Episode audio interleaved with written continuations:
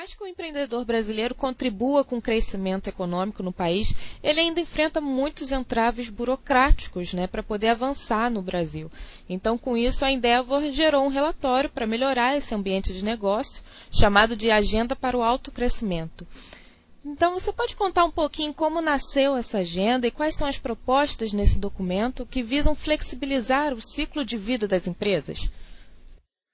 Sim, a agenda ela nasceu a partir de uma consulta aos empreendedores. Em parceria com uma consultoria, nós consultamos empreendedores da nossa rede, do nosso site, e perguntamos a eles quais são os gargalos para quem está começando um negócio, mas principalmente para quem está fazendo o próprio negócio crescer. São empreendedores que estão em diferentes momentos, mas que enfrentam alguns problemas similares. Nós perguntamos para eles sobre esses gargalos, apareceram diferentes problemas, mas em quatro áreas os desafios pareceram mais é, complicados. A primeira área foi acesso a capital. Um empreendedor que está crescendo muito e muito rápido, ele precisa de capital para poder continuar a fazer o negócio avançar. E aqui no Brasil é difícil acessar a capital. A segunda área de problemas foi ligada à complexidade do nosso sistema tributário. Em virtude de leis que estão mudando o tempo todo, fica muito difícil para o empreendedor saber qual tributo ele deve pagar e qual a maneira correta de fazer isso. A terceira área narrada pelos empreendedores como bastante problemática foi a abertura, regularização e fechamento de empresas. Aqui no Brasil, o processo de abertura de empresas, principalmente, não é claro. E a quarta área foi propriedade intelectual. Os empreendedores que chegam ao ponto de registrar uma patente, requerer uma patente, entram numa fila que é muito extensa. Esses foram os principais problemas. Olhamos para eles, fizemos um diagnóstico de cada uma dessas quatro áreas e procuramos identificar no debate público boas ideias que já estavam sendo discutidas para poder tentar resolver os problemas dessas quatro áreas sem inventar a roda, a gente identificou que tinha consenso técnico mínimo em termos de solução para tentar destravar essas quatro áreas.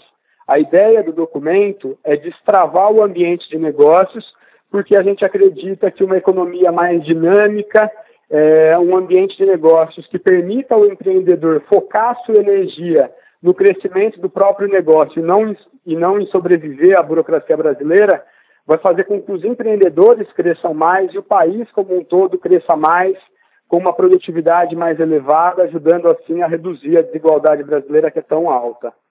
Para abrir uma empresa no Canadá, por exemplo, o empreendedor leva só dois dias, né? já que no Brasil esse processo gira em torno de 80 dias. Uma das propostas da Endeavor é a simplificação nos processos de abertura e fechamento dessas empresas. Então, como funcionaria isso, Rodrigo? Como é essa proposta?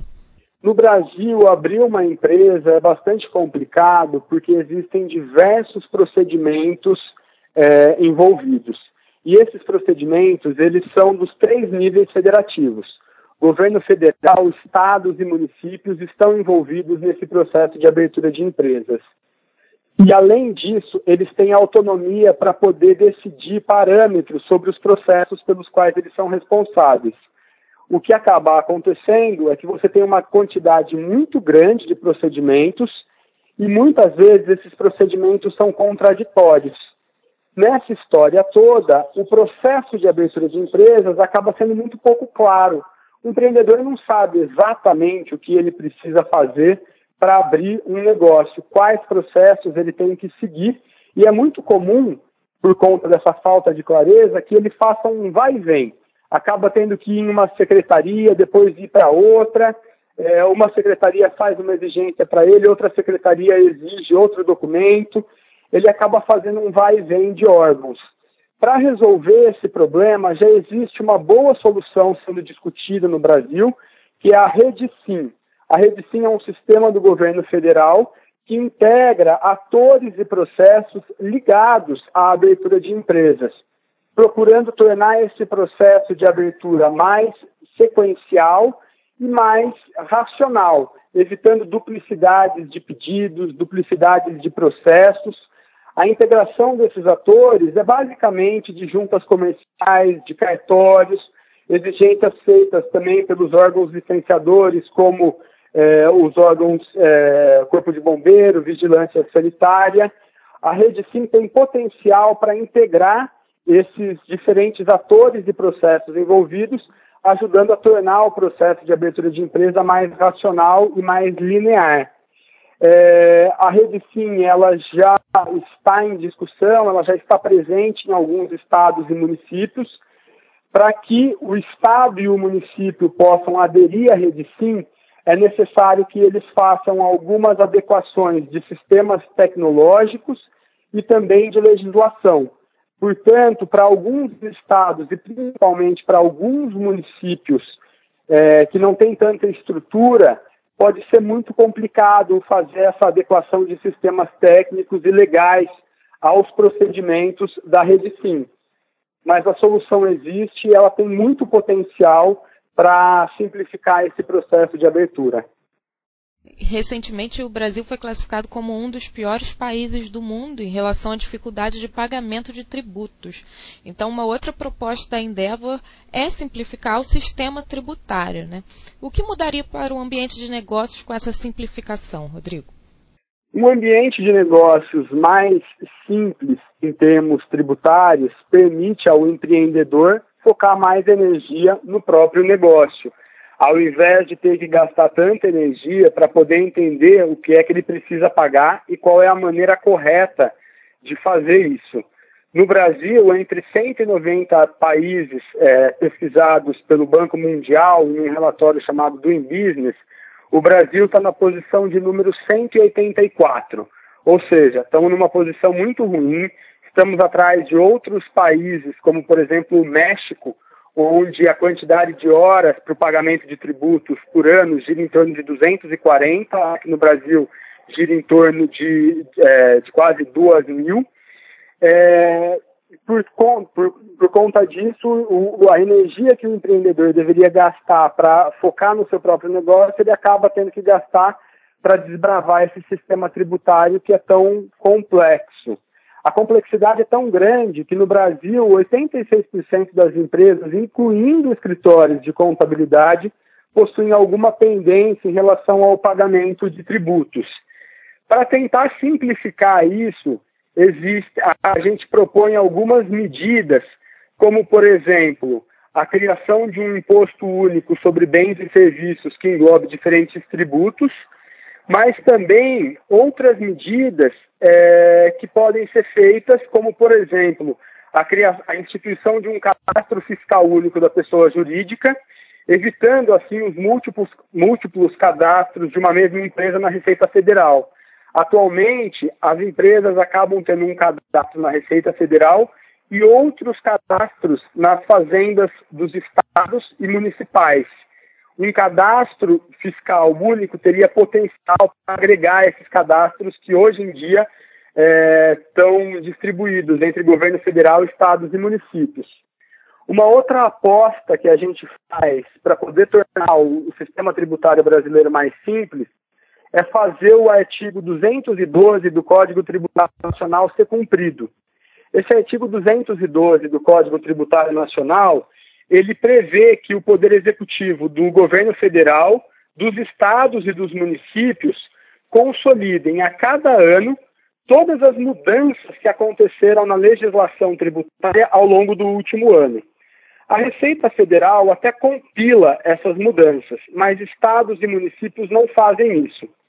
Se essas mudanças fossem compiladas com rigor, ficaria mais fácil entender as alterações é, ocorridas na tributação ao longo de um ano e, portanto, as dúvidas seriam menores. Será que esse tributo mudou? Será que esse tributo continua? Será que eu tenho que pagar esse tributo desse ou daquele jeito?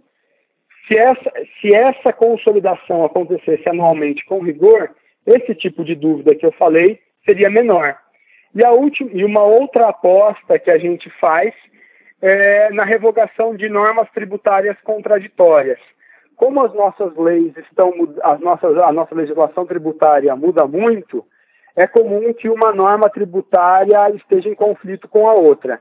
Se nós conseguíssemos mapear essas contradições do, no, do nosso sistema tributário e anular é, normas que sejam contraditórias, a gente já teria um ganho muito grande para diminuir essas dúvidas que ficam, dado que a gente tem orientações contrárias às vezes. Uma norma indica para uma direção, outra norma indica para outra. Trabalhando frente a essa agenda com a Endeavor e lidando de perto com os empreendedores, por que para você, Rodrigo, o Brasil é um país tão burocrático?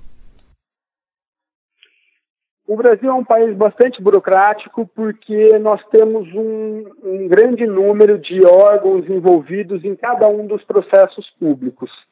É, como você tem uma, um envolvimento muito grande de diferentes órgãos em cada um dos processos públicos necessários para começar e para operar um negócio, cada um deles começa a fazer exigências muito grandes e quando a gente vê a quantidade de exigências é, se multiplicou. A gente entende que se os processos públicos fossem mais simples, mais transparentes, mais eficientes, a gente conseguiria constituir um ambiente de negócios muito mais fácil de ser entendido para quem empreende, para quem faz negócios e para ajudar a fazer esse e para conseguir fazer o próprio negócio crescer. De que maneira esse documento da Endeavor, né, essa agenda, contribui com a pauta dos candidatos à presidência é, voltadas ao empreendedor brasileiro?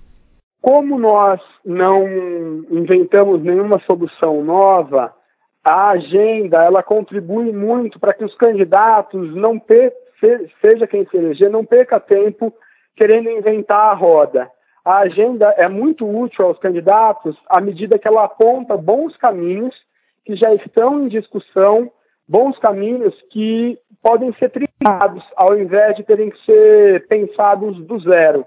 Essa é uma grande contribuição da agenda, ajudar a colocar energia da, dos diferentes grupos econômicos, sociais, políticos, em alguns caminhos que já estão mapeados, que já, já são considerados bons caminhos. A agenda tem esse potencial de ajudar os candidatos a, a, a apostar em soluções boas que já estão em discussão, sem ter que perder tanto tempo tentando inventar a roda.